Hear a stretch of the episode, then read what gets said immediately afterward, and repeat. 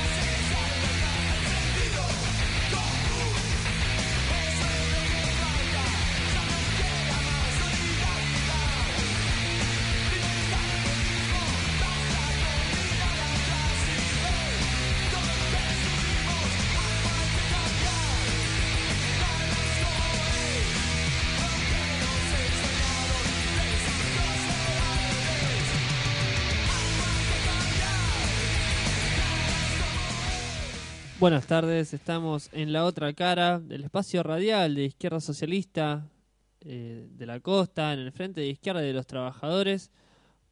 Hoy es martes 13 de octubre, son las 18 y 20 prácticamente, y estamos esperando a los compañeros que lleguen de, de la pegatina, están con tareas de campaña, así que en cualquier momento llegarán y comenzaremos a desarrollar los, los temas. Mientras tanto voy a pasar el contacto, mi nombre es Alejandro Gorla. Eh, los contactos para poder comunicarse con el programa 02246 1540 6136 para WhatsApp o SMS. Repito, 02246 1540 6136 o 02246 421 193 es el teléfono del programa. 421 193 también nos pueden contactar por Facebook en la otra cara, el Facebook de, del programa, o bueno, como Juventud de Izquierda Socialista de la Costa, o Frente de Izquierda de la Costa en Facebook también, que, que nos, van a, nos van a poder encontrar. Estamos saliendo por internet también por www.radiolibre963.wordpress con Así que en minutito estamos desarrollando los, los temas en torno principalmente al Encuentro Nacional de, Mujeres. Ahí acaban de llegar los compañeros. Bueno, los presento ya que, llegaron. nos visita hoy, como todos los martes, el señor Gustavo Arena, candidato a concejal. Buenas tardes, Gustavo. Está, está apagadísimo. Ahora sí. De vuelta. ¿De vuelta? ¿Cómo andás, Alejandrito? Un poco tarde, pero estamos. Buenísimo. Y Diana Bainotti, Buenas tardes, a todos, compañeros y oyentes. Bueno, como les decía, vamos a estar hablando seguramente del Encuentro Nacional de la Mujer que se estuvo llevando a cabo este fin de semana en Mar del Plata. Vamos a ver si establecemos comunicación con Mónica Schlotauer, eh, compañera del partido, para que nos hable un poco del triunfo de la lucha de las ferroviarias y bueno, que nos dé un balance también del Encuentro Nacional de Mujeres. Y lógicamente vamos a estar tocando también la, la temática actual eh, bueno, nos acompaña Laura también, que acaba de entrar al estudio. Así que buenas tardes, Laura, que también va a hablar sobre el Encuentro Nacional de las Mujeres. Eh, que bueno, también tuvo la oportunidad de ir. Así que bueno, si les parece, vamos a un tema y empezamos a desarrollar lo que es el balance del Encuentro Nacional de Mujeres y lo que estuvo pasando. Porque bueno, sé que hubo también este incidentes eh, en la catedral. Así que bueno, vamos a, pasar un tema. Esta vez lo elijo yo. Podemos elegir uno cada uno. Eh, de, de divididos hasta fuerte y continuamos con la otra cara.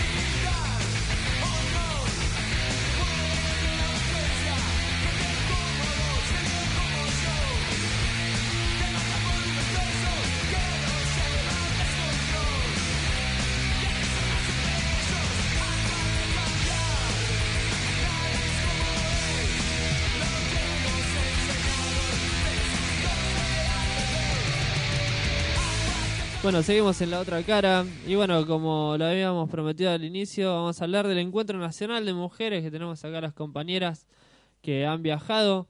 Diana que viajó el, día sábado y estuvo el día sábado. Y bueno, Laura que estuvo el domingo. Así que bueno, cuéntenos de, primero de qué se trata el encuentro y después, bueno, qué les pareció, qué, qué tuvieron oportunidad de hacer. Nos repartimos en, en, dos comisiones, porque cuando me fui yo, llegaron ustedes. Tal cual. Eh, Mía fue la primera experiencia de un encuentro que lleva ya 30 años y que creo que es un espacio ganado a fuerza de lucha de un montón de mujeres, espacios que teníamos, eh, que bueno, espacios que eran ocupados por los hombres exclusivamente y, que, ahora son nuestros, que los podemos compartir entre nosotras y todas las mujeres del país, 55.000 aproximadamente, ¿no? Eh, lo que yo les puedo contar es que llegamos un ratito después de la apertura, el sábado, esto es tres días, 10, 11 y 12, y mm, llegamos un poquito después de la apertura, al lugar era el Estadio Mundialista en Mar del Plata, cientos de miles, unas cuantas, cuantas miles y miles y miles de mujeres con sus colores, con sus banderas, con su, con su todo, digamos, distintas organizaciones, distintas ideologías, pero todas juntas. Eso, eso estaba muy bueno, digamos, la, la vibración que se sentía era bastante agradable, bastante no, totalmente agradable. Eh, eso fue la apertura y la acreditación, el momento que llegábamos todos y después uno decidía, después del almuerzo, decidías en qué taller eh, te ibas a apuntar, al que ibas a concurrir. La oferta de talleres era muy grande, mm, no me acuerdo ahora el número. 65 talleres. 65 talleres de temáticas muy diversas em, que empezaban el sábado y concluían el domingo. Tenían una, un, ida y vuelta, digamos, los talleres. Eh, yo, particularmente, hice el taller número 14, si no me equivoco, que era sobre estrategias y, los medios para acceder legalmente o por lo menos eh, dentro de lo que se puede acceder a un aborto sin correr los riesgos de la clandestinidad y dentro de lo que no está todavía regido por la ley, una ley que lleva 10 años de lucha para ser aprobada, por lo menos la idea es eh, acceder a estrategias que cuiden la salud y la integridad de las personas para que mueran menos mujeres. De eso se trataba un poco mi taller, ¿no? Que empezó el sábado y terminó el domingo. ¿No sé el tuyo, Laura? Yo participé en realidad uno de aborto, pero giraba en torno a, estrategias para visibilizar la cuestión y cómo legalizarla, eh, que como vos bien dijiste, lleva muchos años de luchas, cajoneado el proyecto de interrupción voluntaria del embarazo. Ese es el al que yo accedí, pero bueno, al llegar el domingo fue, eh, llegué justamente para, para las conclusiones, charlando ahí un poco con compañeras del partido y de otras organizaciones. También fue mi primer encuentro. Lo que se rescata de este encuentro es que se pudo avanzar y construir un plan de lucha, porque en ocasiones anteriores se giraba todo el debate en, en torno a cuestiones morales de distintos grupos en cuanto al aborto sí o aborto no y ahora todos los colores que vos mencionaste estaban de acuerdo con que aborto sí y bueno, finalmente se pudo votar un plan de lucha cómo hacer para visibilizarlo y llegar a que se efectivice este, este proyecto de ley. En la gran mayoría de las mujeres estamos todas de acuerdo en que aborto sí, legal eh, y gratuito. La cuestión acá, el los que nos abandonan son, bueno, eh, el Estado, los gobiernos de turno, pero por suerte existen un montón de organizaciones y en el caso de las, que conocí yo este fin de semana, que son las socorristas en red, que son mujeres que, como la palabra, la palabra lo dice, se ocupan de socorrer a aquellas que necesitan practicarse un aborto. Y en esto vamos a hacer un pequeño paréntesis porque cuando se habla de aborto, eh, por ahí hay como un ideario de que bueno, me embaracé, no lo quiero, voy a aborto. Y a veces, en realidad, se llega a esa instancia, a la instancia de decidir un aborto. A ninguna mujer le agrada esa situación. Esa es una instancia final a la que se llega.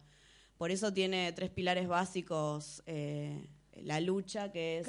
parte de una, de una lucha mucho más amplia, que las consignas es educación para decidir, anticonceptivos para no abortar y aborto para no morir el hecho de legalizar el, aborto no va a hacer que aborten más, que aborten menos, sino simplemente que las ricas dejen De ser o las continúen, únicas. deje- dejen de ser las únicas que puedan practicarlo sin morir. Exacto, porque hay muchas eh, mujeres que se encuentran en esta situación, pero no están obligadas a practicarlo en la clandestinidad con medios que eh, o son arcaicos, pero dentro de la ignorancia y la desesperación son los únicos a los que se puede acceder, o no son arcaicos, pero no son practicados en un centro de salud, que eso hace que se brinden las condiciones higiénicas correspondientes para que esa mujer no muera luego por una infección, ¿no es cierto? A veces por ahí es el mismo medio que se practica en un hospital, solo que al ser eh, realizado en un lugar que no es un lugar de salud, con las condiciones adecuadas, eso lleva a la muerte de la mujer. Claro, son bueno, muchas las que Yo re- recuerdo haber escuchado médicos, por ejemplo, decir que mm, en las condiciones en que ellos reciben a las pacientes, hay muchos casos que es muy difícil poder salvarlas, porque bueno, ya, ya en una situación muy Avanzada. Claro, muy Sí. avanzada, y que, que bueno, si los abortos se, se practicaran en, lo- en los hospitales, si fuese legal, seguro y gratuito como queremos nosotros, este, se evitarían todas estas muertes, o sea, 300 muertes por año promedio. Sí, Y- sí, sí, que- tal y bueno, cual. fue uno de lo- los, principales pilares, digamos, de, la- de la lucha de- y, y el pedido del Encuentro Nacional de Mujeres. Entre lo que estaban los casos de femicidio, que bueno, en Mar del Plata se dio ju- justamente ese fin de semana que, que era el Encuentro Nacional de Mujeres, se dieron cuatro femicidios, tengo entendido. Este, Sí, que- lamentablemente sí. algo Sí, sí. terrible, digamos, en el marco de después del ni una menos, después de, de- de todas estas cuestiones, eh, el gobierno de vuelta insiste con que, bueno, tenemos una línea de del 144, tenemos un botón antipánico, pero... Eh, Que dicho sea de paso, hablan de la década ganada de las mujeres también, escuché al gobierno de Mm. turno decir.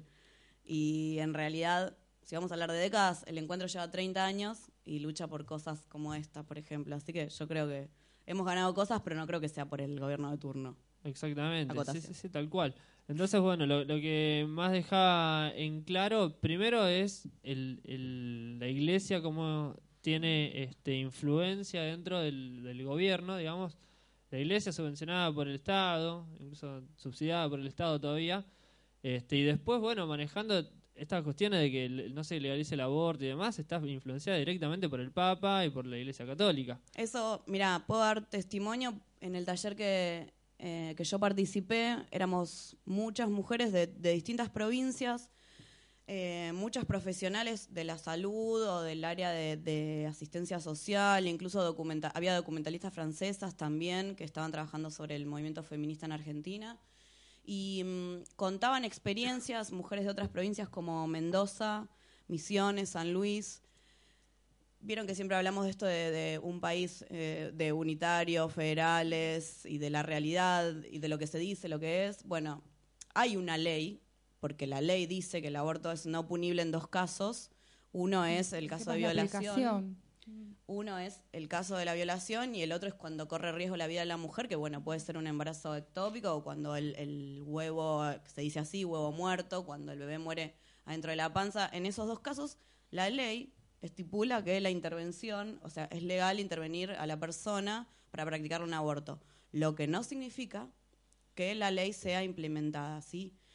Eh, nos contaban compañeras de otras provincias, discúlpame Laura, que han habido casos que socorristas han tenido que atender a estas mujeres porque han ido al hospital y no han los médicos no han accedido a, a practicarles el aborto, aún así cuando la ley lo estipula.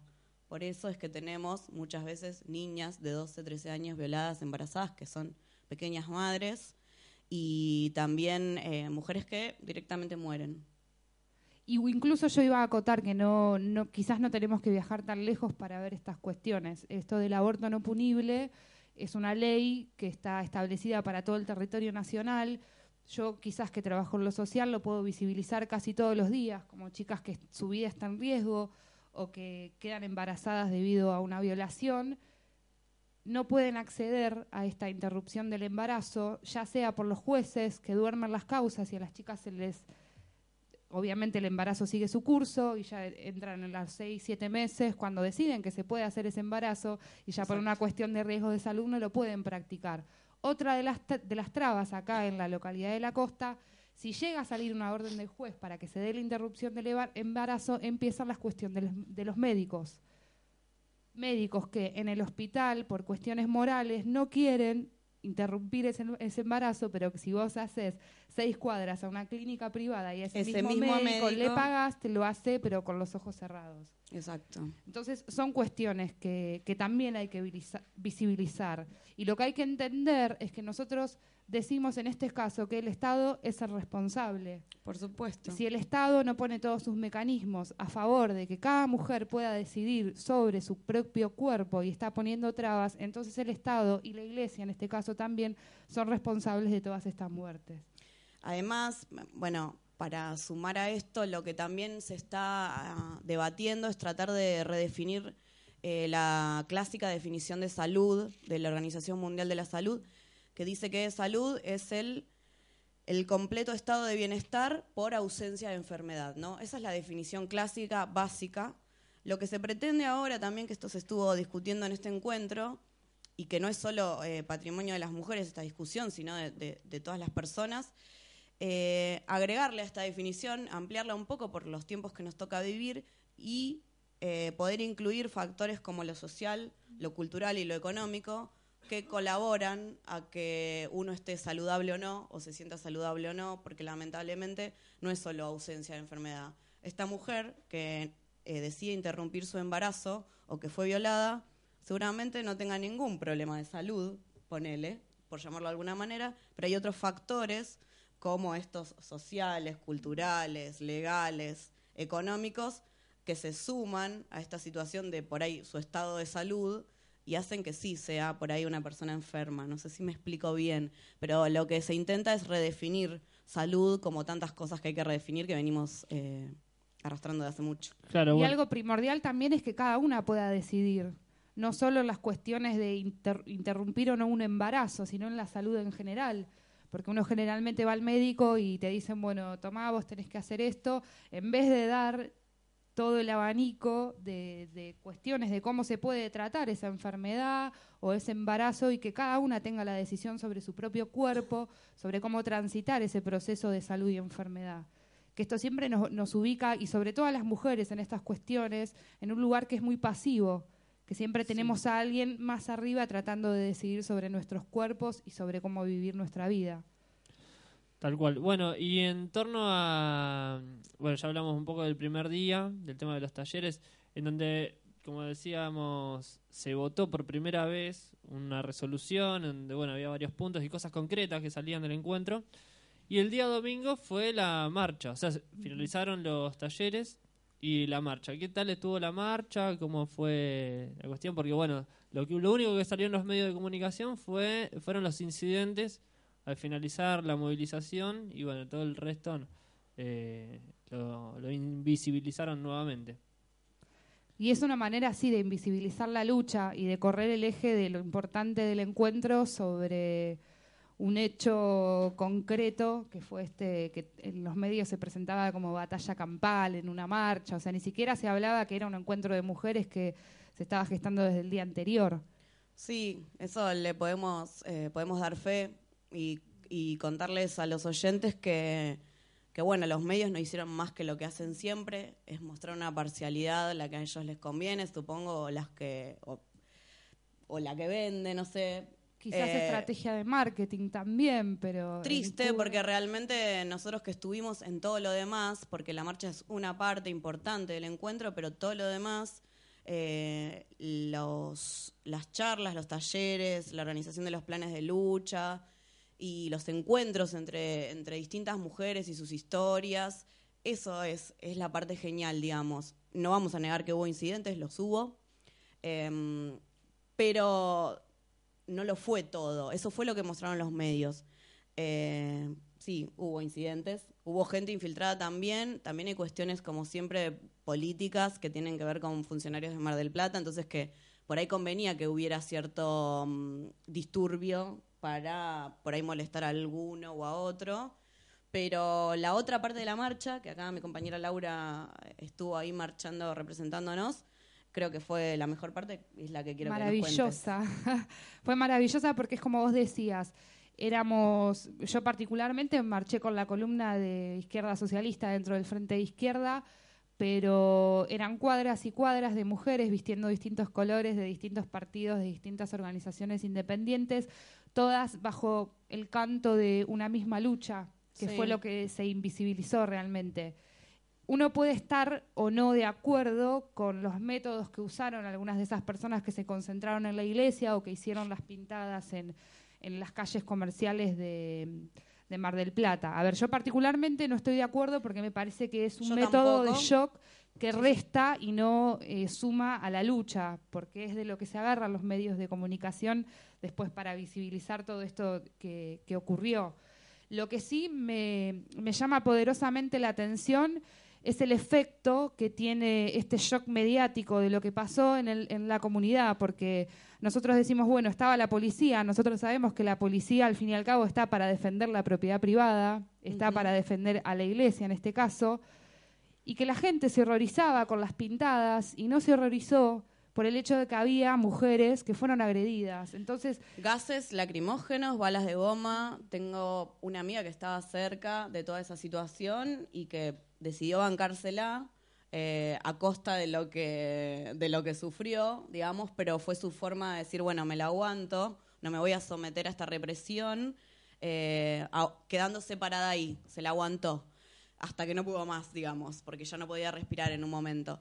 Pero ese es el punto. La gente no se horrorizó de la represión, se horrorizó de que hubo algunas pintadas no muy simpáticas contra la iglesia y de que por ahí se rompió algo, no sé si rompieron cosas, pero sí, pintaron. No, yo roto, yo roto no vi nada. Específicamente quienes eh, vi durante el transcurso de la marcha fueron cuatro o cinco mujeres pasando todas encubiertas, vamos a decirlo, anarquistas, Sí. haciendo pintadas en las veredas, en las vidrieras.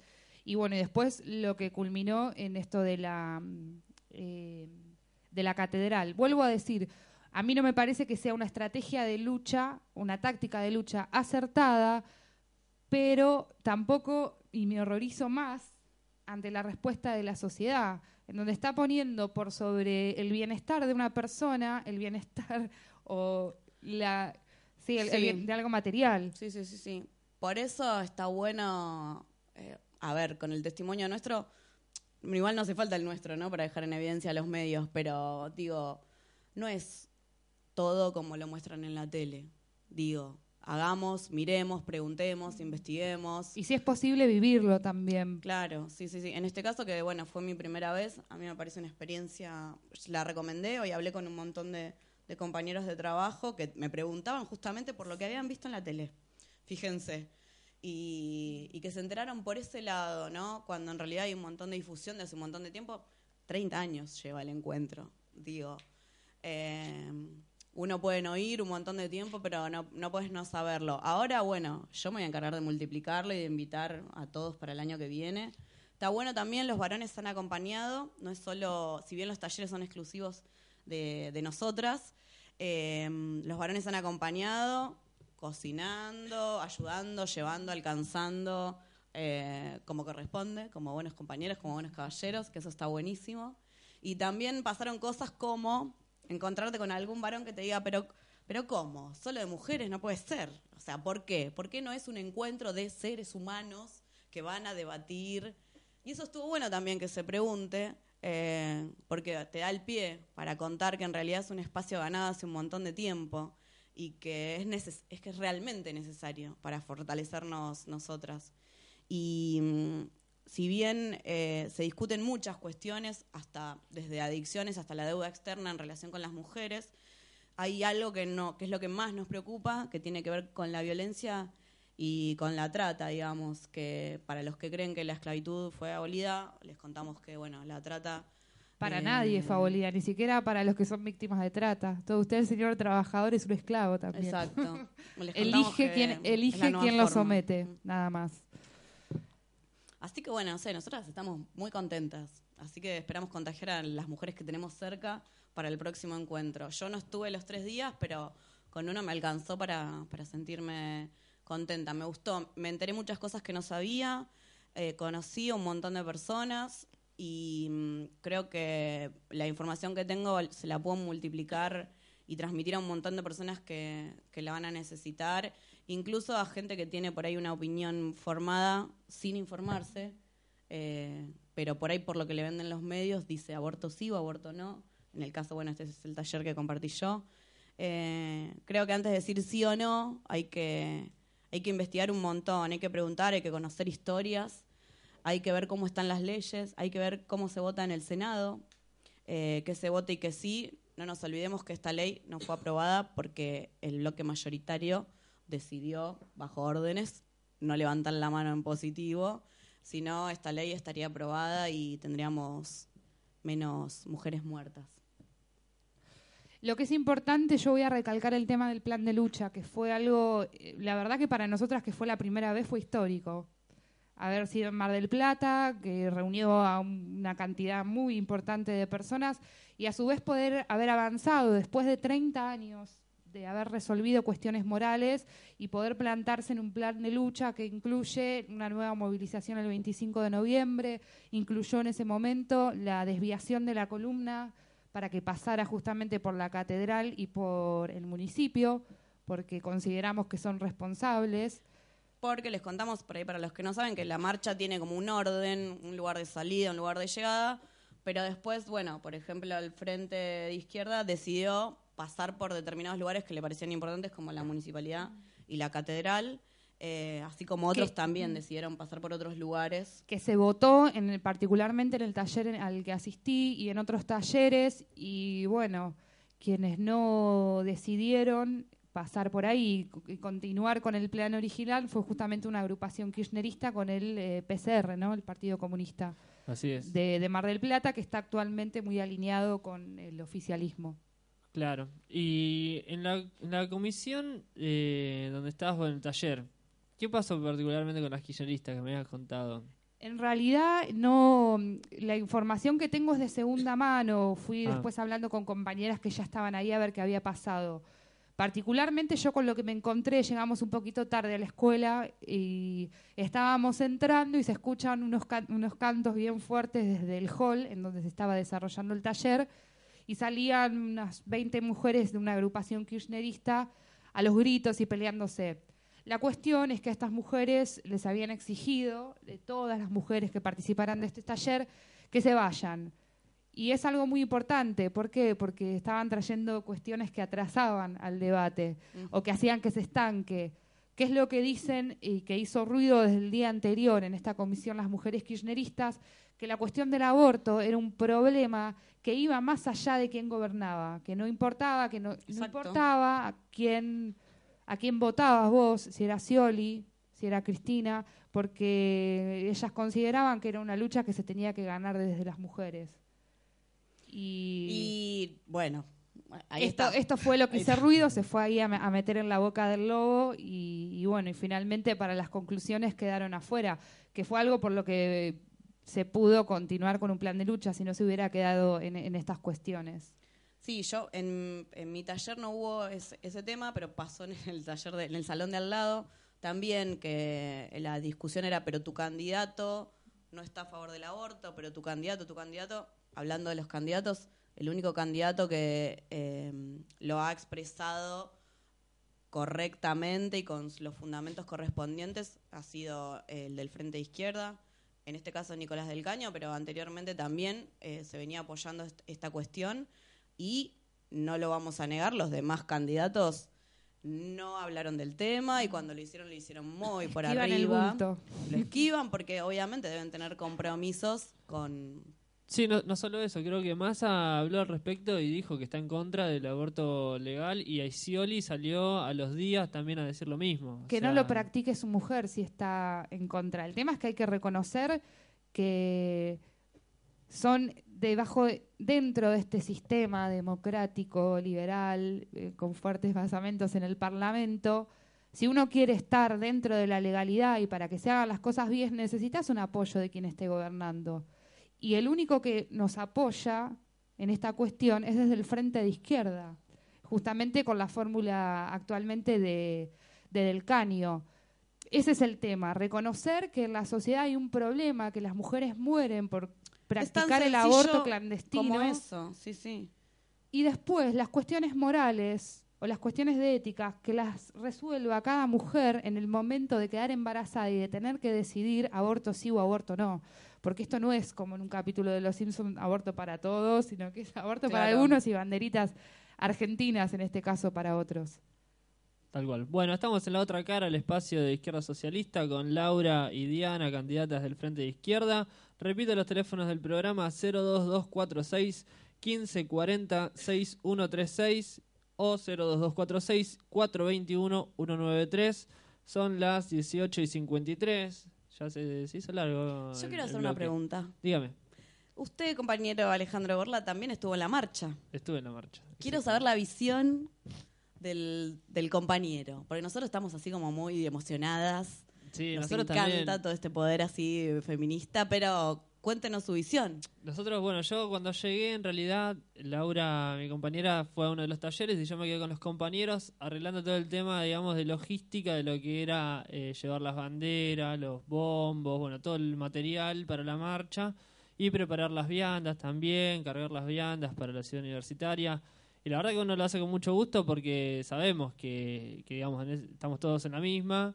En realidad, bueno, hubo cosas que nosotros no pudimos hacer porque, bueno, estaba planteado que la marcha la llevaban adelante las mujeres y, por ejemplo, las banderas las tenían las mujeres, los redoblantes las mujeres, los bombos las mujeres, todas las mujeres, digamos. Nosotros no podíamos meter en nada más que en ayudar en el caso de que lo necesiten. Entonces, bueno, estaba muy planteado así. Y después, bueno, eh, habíamos ayudado con el sonido, con diferentes cosas, y después, lógicamente, lo- los cánticos y demás, que bueno, era muy propio, digamos, de, del sector de mujeres, pero bueno, nosotros lo apoyamos, lógicamente. Apoyaron y cantaron. Y cantamos, sí, Eso es cantamos. importante, porque también os- es una lucha que no, no compete solo a las mujeres, sino también a los a los hombres. Entonces está bueno que se involucren. Claro, todos los hombres que estamos en contra del patriarcado, digamos, capitalista y bueno, de la iglesia y demás, ¿no? Pero, pero bueno, más que nada acompañar la lucha de, la- de las mujeres. Esto de- del, del debate si participaban lo- los hombres o no en, en los talleres, yo me acuerdo de cuando fui al primer encuentro de la juventud, eh, también se habló esa cuestión. Eh, había una comisión de juventud, pero de mujeres. Y bueno, y veían necesario el tema de que sea solamente de mujeres, pero el tema de que después se burocratiza, ¿viste? Porque hay un hombre y ¿por qué el hombre de kirchnerista está y no puede estar el de izquierda? Entonces empieza Claro. a ser todo un lío bárbaro y, y al final eh, las mujeres tenían que ir a debatir sus temas y, y, y Sí, chau, es que igualmente después de debatir nuestros temas, que en realidad también son temas de todos, ¿no es cierto? Porque la mujer no se embaraza sola, hablando, de, por ejemplo, del aborto. Eh, después que debatimos nuestros temas, eh, siempre lo compartimos con nuestros compañeros, con amigos varones, con, am- con hermanos. Digo, por ejemplo, en mi caso, que mi amigo fue el que me dijo, pero ¿cómo no es un encuentro de seres humanos que conversan sobre estos temas? Ya hay. Entonces, claro, eh, le digo, ya, y este es único, es nuestro, es ganado. Claro. Y me dice, bueno, pero por ejemplo, todo lo del aborto, me dice, yo quiero saber, to- todo lo que vos me estás contando, yo le conté todo lo de, lo de mi taller, y me dice, yo tengo dos hermanas mujeres, madre, abuela, tía, me dice. Entonces yo quiero transmitirles todo eso. Le digo, bueno, ahora, ahora yo te lo cuento y vos se lo contás y así. Y también te puedes informar, porque tampoco es que es información cerrada Claro, que trabajamos solo en el encuentro. Digo, esto está, lo sabe todo el mundo. Claro, bueno, de no hecho, lo ve el que no lo quiere ver, nada De hecho, Socorristas tiene un libro editado que se puede encontrar por internet y, y bueno, ahí hay mucha información en, eh, por el tema este de- del aborto, ¿no? Este, Sí, dicho sea de paso, eh, le aviso al Estado que aunque la- para ellos no sea propicio eh, aprobar la ley de aborto seguro y gratuito, eh, igual se practica. Y por suerte, gracias a mujeres como las socorristas, eh, que, que son mujeres, por ahí mujeres cualquiera, pero que se relacionan con eh, gente del ámbito de salud o del área social eh, y de distintos ámbitos y que le brindan un... No es que vos llamás a una socorrista y ella te facilita un aborto. Ella se encarga de contenerte, de ayudarte, de ver por qué ya hasta esa instancia. Porque muchas mujeres también llegan al aborto eh, presionadas. No todas quieren abortar, ¿sí? Este sistema patriarcal también funciona de esa manera, eh, decidiendo cuándo la mujer eh, puede tener o no su hijo, incluso cuando ella lo quiere tener, muchas veces son obligadas a abortar bajo presión. Entonces, estas, gracias a estas mujeres que se ocupan de socorrerlas, se las puede contener y ver cómo llegan, cómo atraviesan toda esa situación y cómo es el post, digamos. Eh, y todo esto dentro de un marco mm, muy importante de cuidado de la persona, que es todo lo que debería ser nuestro Estado. Por suerte, tenemos estas mujeres que están entre nosotros en todo el país y son muchas.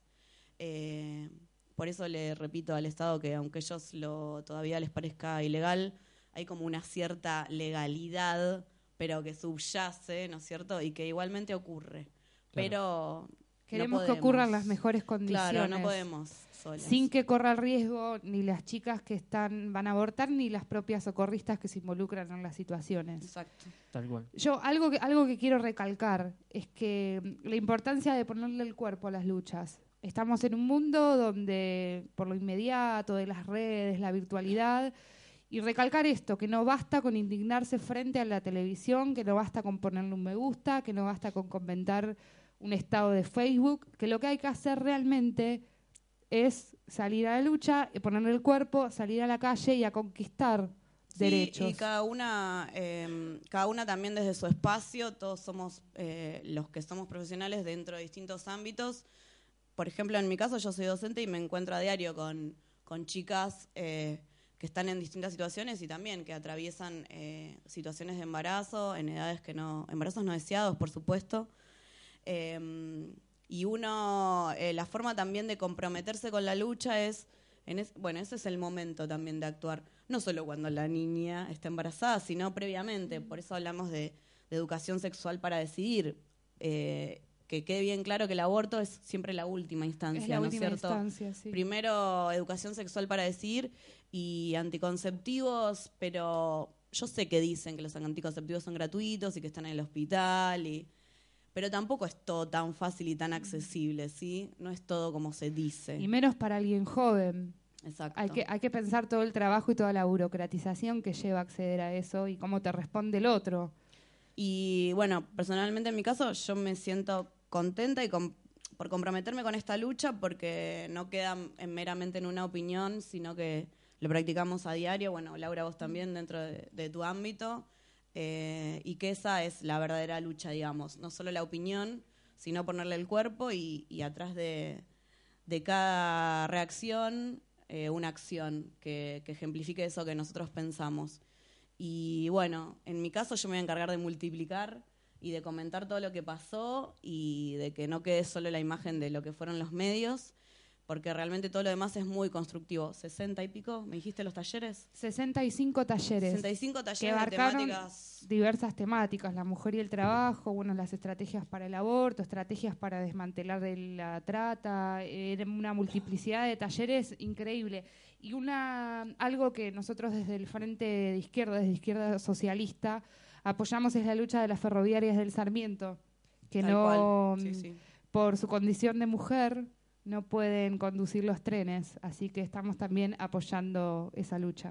Claro. Este, bueno, sí, a mí lo que yo quería recalcar un poco es el tema político. Recién me mostraron una imagen donde el gobierno, eh, eh, como es, hizo la presentación de una nueva generala, la primera generala, digamos, como reivindicación de las mujeres, ¿no? O sea, la primera mujer represiva. Y como el Frente de Izquierda está con las mujeres y apoya las luchas por el aborto seguro, legal y gratuito, contra la trata, contra los femicidios. Generala es, es, ah, es militar. Una cosa así, ah, es claro. una militar. Ay, sí, nosotros sí. apoyamos a No las es un juego de trabajadoras, mesa, las mujeres es una trabajadoras. militar. Es un tema. Y después, bueno, una analogía, y como bien aclaraban ustedes por ahí, eh, se, se tergiversa un poco, pero nosotros, digamos, el, el aborto seguro, legal y gratuito lo queremos inmediatamente para que no ocurra más este, estos hechos, digamos. Pero nosotros por eso vamos con el tema de los anticonceptivos para no abortar, educación integral sexual para decidir, porque no estamos a favor de la práctica del aborto en sí, sino que bueno, queremos que sea seguro y gratuito para que no ocurran las muertes. Esto es como cuando se dice, por ejemplo, por una Palestina socialista, no, pero primero que paren la masacre y después sí luchamos por la Palestina socialista, pero en definitiva digamos es una analogía que estoy haciendo ahora con este tema, ¿no?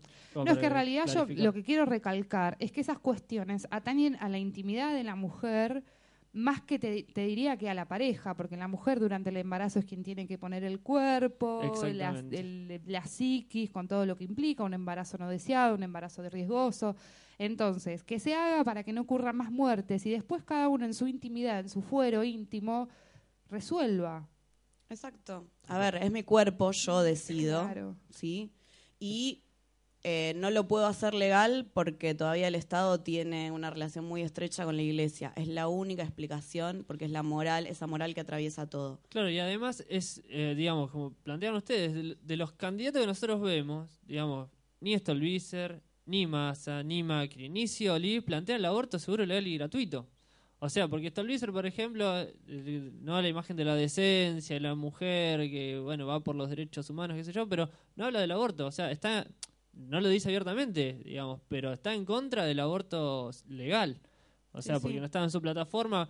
Como hablamos, ¿no? El, el programa de Frente de Izquierda van, van a ver a todos los candidatos de Frente de Izquierda por el aborto seguro, legal y gratuito. En el caso de Stolbizer, hay gente que sí, hay gente que no. Entonces, ¿cómo ¿Cómo están? Y el claro. tema es que eso se tiene que entender que el reclamo por el abor- aborto legal, seguro y gratuito no es un capricho del frente de izquierda, es una clara manifestación de las 65.000 mujeres que pudieron ir a Mar del Plata, que tuvieron los medios para ir, y de tantas otras miles que no pudieron ir y se quedaron en sus casas.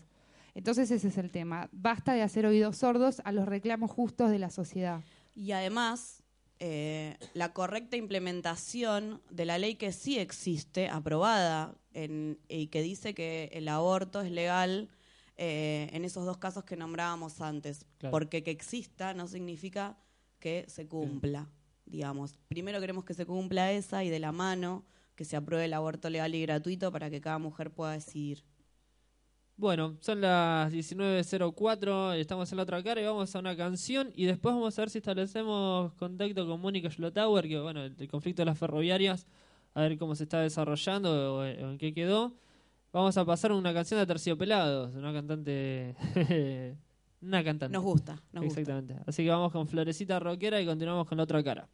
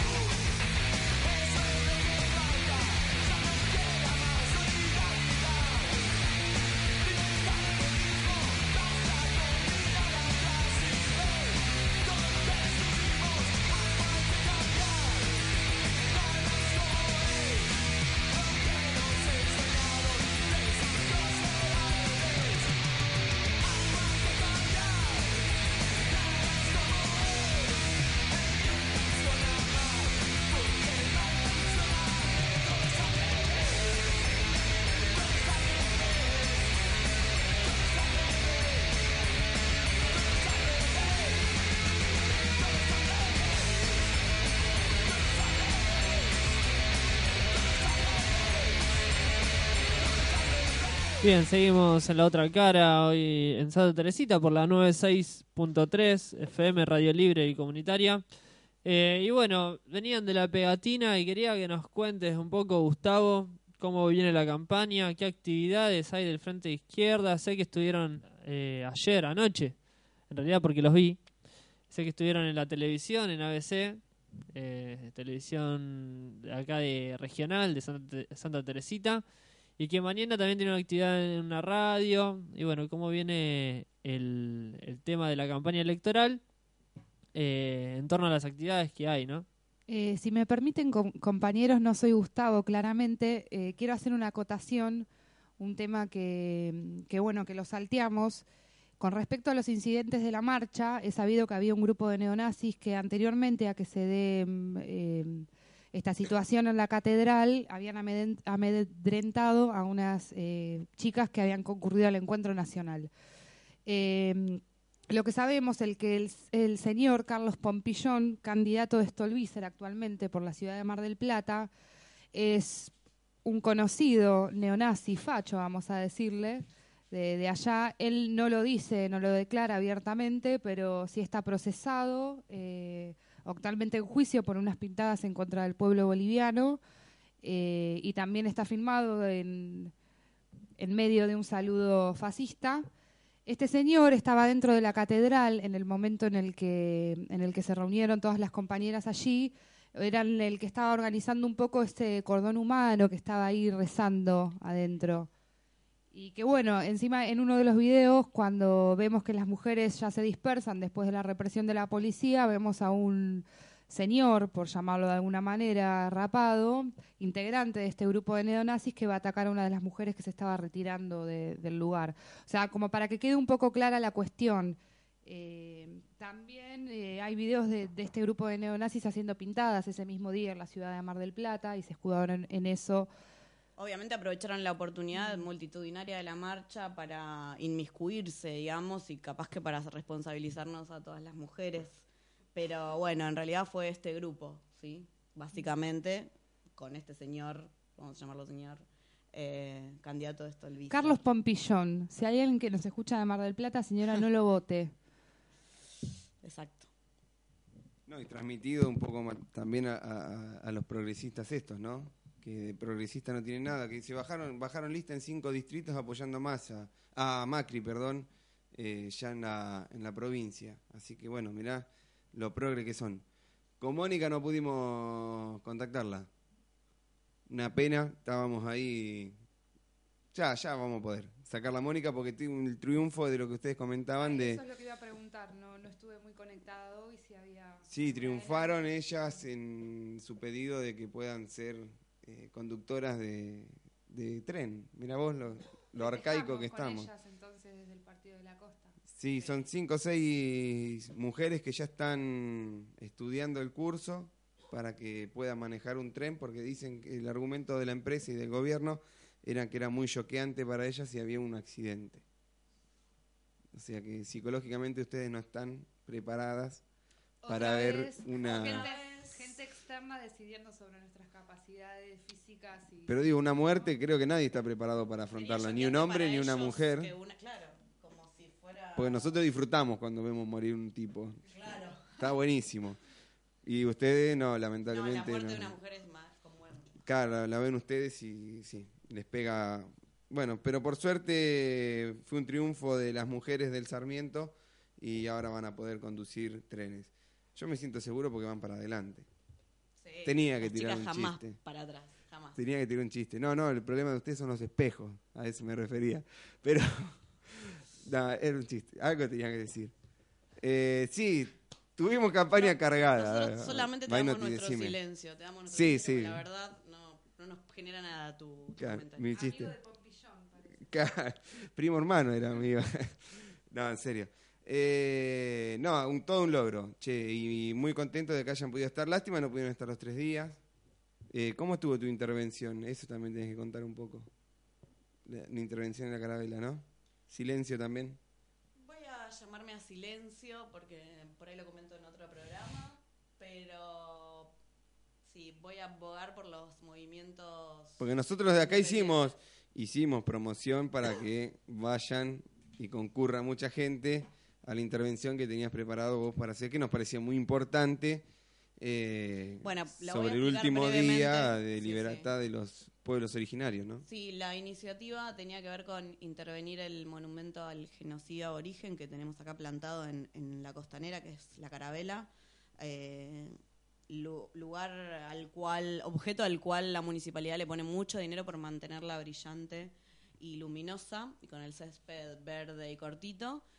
Y bueno, el, plan era intervenirla para el 11 de octubre, el último día de libertad de los pueblos originarios. Para eso eh, habíamos diseñado con unos amigos un- una forma de vestirla con los colores de la huipala, que la idea era simplemente taparla eh, con esos colores. El título de la obra era Tierra de Nadie y, bueno, es de mi autoría. Bueno, quiero que sepan que eh, me, Se hizo. me rehusé, sí, no lo hice yo, me rehusé a hacerlo porque eh, como habían sido difundido el título y los fundamentos, hasta ahí todo bien, yo no tenía ningún problema. El único problema es que la municipalidad se tomó el atrevimiento en la parte de audiovisual de generar un afiche eh, que anunciaba lo que se iba a hacer con el título de mi obra sin poner el autor, que sería yo. Eh, no es un problema de cartel este, sino es un problema de que no era de ellos, era nuestro, era mío. Y entonces ahí me rehusé, porque obviamente no trabajo para la municipalidad ni para el gobierno de turno, pero bueno, la idea ya estaba difundida y se ve que era bastante atractiva y, y por lo visto, bueno, voy a sentirme como, ¿cómo me puedo sentir? Como que mm, se inspiraron, que se inspiraron en mi idea. Fuiste no la musa ninguna, inspiradora. O cómo lo podemos decir, Eh, o plagio, o sería directamente plagio. No, Muy inspiradora. fuerte. Se colgaron, se colgaron, se colgaron de mi obra, es así. Sí, así que para los que pasaron y vieron esas telas, que igualmente no e- eso que hicieron no era lo que debería ser, no era lo que iba a hacer yo, pero bueno, era algo parecido. Eh, no tuve nada que ver porque les aviso porque estaba anunciado desde antes eh, y circulaba en los medios que, que era de mi autoría. No tuve nada que ver, no lo hice y, y bueno, creo que tampoco me gusta lo que hicieron. Gestión Juan Pablo de Jesús. Sí, Cerramos así. nada más. Bueno, yo quería leer este que se tocó, que lo acabaste de tocar vos un poco, eh, el tema de las mujeres maquinistas, que se tiene un primer logro y quiero ofrecer también, ya que estamos, el periódico El Socialista, el número 301, eh, y bueno, el, anterior a las elecciones, ah, tenemos muchos, lo ofrecemos a 10 pesos por lo general. Eh, y bueno, hay uno de los artículos que habla de este tema, que dice Mujeres Maquinistas, un primer logro, que voy a pasar a leer. Dice, a pocos días de la primer audiencia en el INADI, donde las ferroviarias estamos convocadas, junto con la Gerencia de Recursos Humanos y la conducción de la fraternidad, por la denuncia que presentamos por discriminación laboral en la tarea de conductoras. Fuimos sorprendidas por una publicación de la fraternidad convocando a la inscripción de aspirantes barra as. O sea, aspirantas. A la carrera de conducción. La noticia nos llenó de alegría y entusiasmo. Rápidamente se difundieron por los grupos de WhatsApp y en las conversaciones que hicimos en los refrigerios con todas las ferroviarias. Por primera vez en el país, uno de los sindicatos más antiguos permite la inscripción de mujeres. Con emoción pero con cautela, las mujeres bonitas del Sarmiento, así se hacen llamar, que desde hace meses venimos bregando por el cupo en esa especialidad, una de las mejores remuneradas en la estación en el escalafón ferroviario, perdón, dimos un primer paso. No hay dudas que una montaña de prejuicios machistas se empezó a mover después de meses que venimos batallando. Sin dudas el camino va a estar lleno de maniobras, que solo se recibirán hijas de la fraternidad, que deberán tener domicilio en General Pico, que van a empezar a trabajar en larga distancia y no la van a sacar nunca de ahí, y todo tipo de corrillos han trascendido. Lo cierto es que ya se empieza a sentir el perfume de mujer en las cabinas. dice. A pocas horas de que la delegación ferroviaria se prepara para participar en el Encuentro Nacional de Mujeres, las compañeras no se confunden. Vamos al encuentro para compartir los logros que ya tenemos, las primeras jefas de trenes, las primeras electricistas y la posibilidad de acceder a todas las especialidades. Denunciando a la gerencia K, que habla de inclusión, pero desprecia a las que peleamos por la igualdad laboral. Por ejemplo, a las compañeras aspirantes a maquinistas no se les autorizó el permiso para poder viajar al encuentro, cuando los actos de Randazo o de Scioli se dan las, las licencias descaradamente. No vamos a aflojar, vamos al encuentro de mujeres a pedir el apoyo de otras or- organizaciones gremiales y agrupaciones feministas para que organicemos juntas una marcha escrache para el 26 de noviembre, Día Internacional contra la Violencia a la Mujer, si en la reunión del INADI no hay respuesta a nuestro reclamo. La lucha por la igualdad laboral es la lucha por la supervivencia de cientos de miles de mujeres y sus familias. En nuestro país, ya casi el 60% de los hogares de trabajadores sobreviven con jefas de hogares. Las mujeres ferroviarias, poca- pocas pero nos hacemos escuchar, sabemos que nuestra lucha es una más dentro de las millones de, de las de millones de mujeres que reclaman por la inclusión. Del 40% de los trabajadores en negro, el 60 somos mujeres. Y el 9 y 9 de cada 10 madres de más de 4 hijos solo puede ingresar a trabajar en tareas de limpieza doméstica. Bien, dice, reclamamos trabajo en blanco y genuino, salarios y jubilaciones dignas, acorde a la canasta familiar, la única fórmula para terminar con la exclusión y la denigración a la mujer trabajadora. Bueno, esto escribe Mónica Schlotauer, a- con quien no, no pudimos comunicarnos hoy, debe estar muy, este, ¿cómo se dice? Concurrida. No, concurrida no, es otra la palabra. Solicitada. Solicitada, ahí está. Por este logro, supongo que la deben estar llamando de todos lados, ¿no? Claro, tal cual. Entonces, bueno, eh, esto es lo que escribe en nuestro último periódico, que salió el 7 de octubre. Así que, bueno, a 10 pesos pueden entrar al Facebook de Juventud de Izquierda Socialista o Frente de Izquierda de la Costa, que, bueno, se lo podemos alcanzar en cualquier punto de- del Partido de la Costa. Como una cosa más para agregar a esto de lo que ya dijimos, es que el trabajo que hacían las mujeres, lo, más comparativo que hay, era ser banderilleras. Que el banderillero, en caso de que, por el argumento que daban la empresa y el gobierno, en caso de haber una, un- una muerte, un suicidio por el, el ferrocarril, el banderillero es el que más lo sufre porque es el que directamente lo ve porque está o en la torre Psicológicamente hablando, ¿no? Psicológicamente, daban. exactamente, o sea, que recibe más impacto, porque vos imaginate que tenés una limitación visual, eh, porque el tren es grande, alto, y, y llega un momento que vos, una persona es muy chica, hay un punto muerto que vos no ves. Cuando la persona se arroja al tren, eh, yo te lo digo porque tengo dos primos que son maquinistas. Eh, sienten todo, pero no ven cuando se tira. En cambio, el banderillero sí, porque es el que está o en el andén o en la torre dando la señal. O sea que es el que más ve. O sea que el discurso del gobierno y de la empresa era nada más y nada menos que 100% machista, ¿no?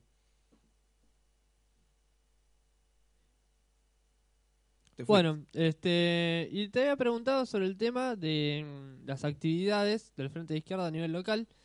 Ya falta poco para, mm, para la- las Nos elecciones. queda un programa más. Nos queda un, pro- un programa más. Un programa más. Para, bueno, lógicamente ya vamos a votar al Frente de Izquierda, pero... Después este, seguimos, pero bueno. No, quería que le cuentes a la gente, bueno, primero cómo fue la experiencia de anoche en ABC. en- bueno, no siempre nos dan lugar en la televisión y menos a nivel local. Este, así que bueno, que nos cuentes un poco la experiencia de ayer y bueno, qué, qué se viene de acá en más para el Frente de Izquierda y para Izquierda Socialista eh, de acá a la campaña. Bueno, primero agradecido al canal que nos dio una hora y media de espacio, eh, gratuito tenemos que decir, porque nosotros no tenemos los recursos para, para pagar eh, publicidad. Y eh, un poco en contraste con lo que pasó con TVC5, que nos dan 10 minutos y encima en las repeticiones nos sacan. Eh, como para, ¿no? Como ha pasado en algún lugar. Claro, las cosas claras también, ¿no? Uno es agradecido, pero no salame. Eh, después, eh, creo que estuvo muy bueno porque nos dieron mucho tiempo para que uno pueda explicar. Siempre te quedan cosas en el tintero, cerrar el tema de seguridad eh, con la elección del, por el voto del comisario y, y obviamente si no cumple la automática revocación del mismo. Eh, lo mismo decimos con los jueces de la Corte Suprema y lo mismo decimos con los delegados de los barrios. O sea que eh, 100% democrático lo que nosotros decimos. Mañana nos esperan medios, Alejandro, prepárate. Tenemos que estar eh, trabajando en la calle, militando, pintando, pegatinando. Recién venimos de pegatinar, hacemos el programa de radio y continúa la pegatina. Así que chicas están invitadas, porque después del encuentro tenemos que igualar las condiciones, así que tienen que venir a pegar carteles con nosotros. Como si no lo hubiéramos hecho ya. No importa, pero hoy nos largaron en banda. Por favor. A Alejandro y a mí. Porque Nos dejaron más estábamos- solo que ¿qué Kung estábamos Fu. haciendo, Laura? Trabajando, porque No, somos mujeres no. trabajadoras. A las que no les importa ensuciarse en las regatinas. Eso Muy bien. Destacada participación de las chicas, sobre todo de haciendo eh, los, los stencil, que tenés que hacer uno más. Lo haremos. Te, te estamos, Por supuesto. Porque tiene que ser, tiene que entrar en un metro. Ya te estamos tirando trabajo al aire. Esto es compromiso al No hace aire. falta, no hace falta. Claro. Que me comprometo igual. Muy bien. Así que, desde el gobierno de la costa no te lo van a chorear. claro, este no, ¿ves? Te- nosotros te reconocemos. Lo hiciste vos. ¿Viste? Los stencil que estamos Es el pintando. reconocimiento lo que me preocupa. Me preocupa el plagio es la parte que me preocupa. Donde nos utilizan. Pero Bueno, digamos. Eh, pero bueno, eh, Las boletas vamos a todavía no llegaron. Trabajando. Las boletas todavía no llegaron. Las boletas todavía no llegaron. Mágicamente se ven las de Macri, se ven las de Scioli. Scioli. Eh, se ven las de Stolbizer también, porque son medio socios, ¿viste? Entre, entre ellos. Parece que se pelean, pero se transan bastante. Eh, las nuestras no, llegan último. Están trabajando recién para las que van a ir dentro de las urnas. O sea que para el correo, para, están tranqui. Tal cual. Bueno, eh, vamos a cerrar el programa de hoy. Eh, los invitamos nuevamente el martes, el último programa antes de las elecciones, el martes que viene. Tendremos Eh. que tener otro compromiso al aire que hacemos, es que tiene que estar nuestro candidato a intendente. Seguramente va a estar el martes No, tiene que 20. estar. El martes 20 a partir de las 18 horas Además- también. Bueno, va a ser un antes y un después. El programa que viene, el candidato a intendente y el otro programa, los que entraron por primera vez al bloque. ¿no claro, el? Consejo Deliberante. Ah, vamos. Exactamente. Optimista. Por supuesto. 100%.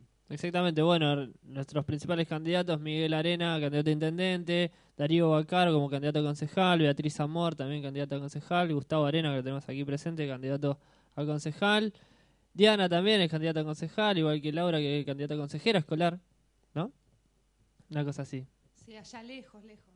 Yo también les Y hace tiempo. Pero, pero como, como Son bien bancas sabemos- rotativas esto Pero como aparte. bien sabemos, nuestra relación es horizontal, así que no nos preocupa estar cerca o lejos, estamos todos en el mismo lugar. Exactamente, así que Y bueno, otra cosa, si quieren Sí. ver y charlar con Miguel Arena, también se pueden acercar los sábados al local de Mar Viejo Norte, ¿no? exactamente, el Cosa local... rara, un local en el que está siempre presente el candidato en las reuniones junto a todos los militantes.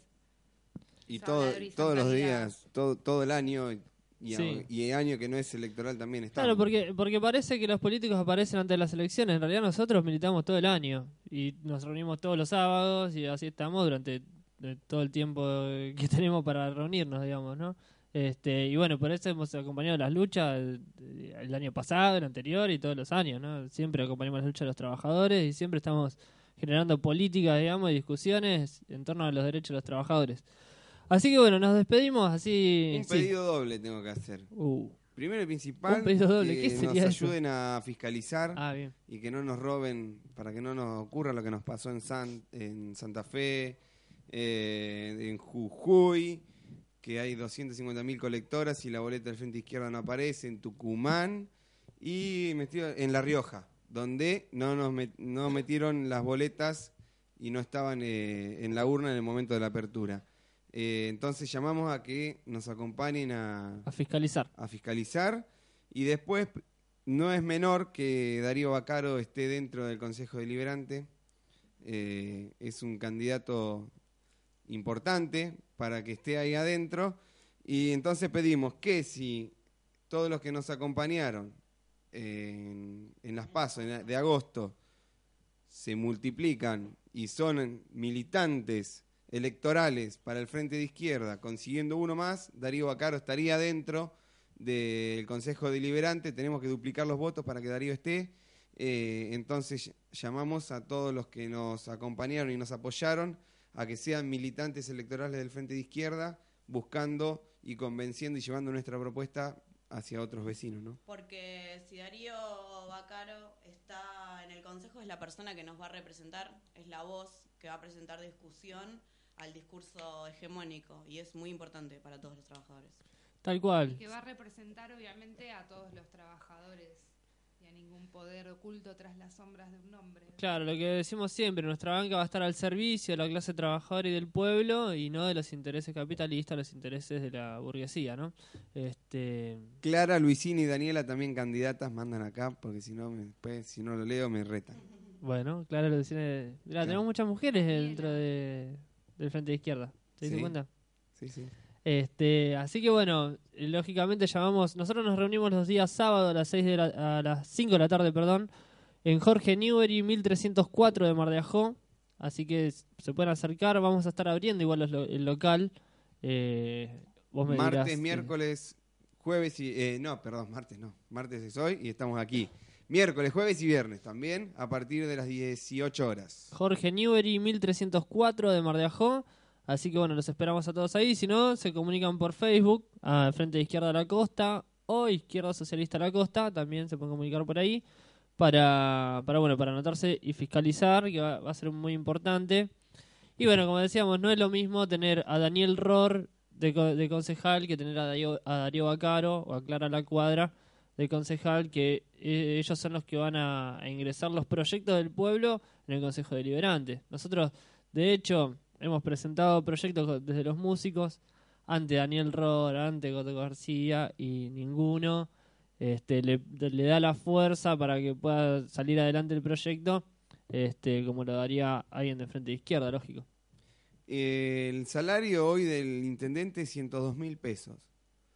El que le sigue, su rival, el más progresista, se lo quiere bajar al 50%. O sea que eh, ¿Cómo va a ser 50, para vivir con 51? 51 mil pesos. Y un municipal está desde los 1.200, 1.500 pesos el destajista eh, hasta los 5 mil pesos es lo que están ganando. Pero eso no llega a la canasta básica. No, está justamente un tercio de lo que es la canasta. Y el otro la estaría triplicando. Justamente el progresista, ¿no? La estaría triplicando.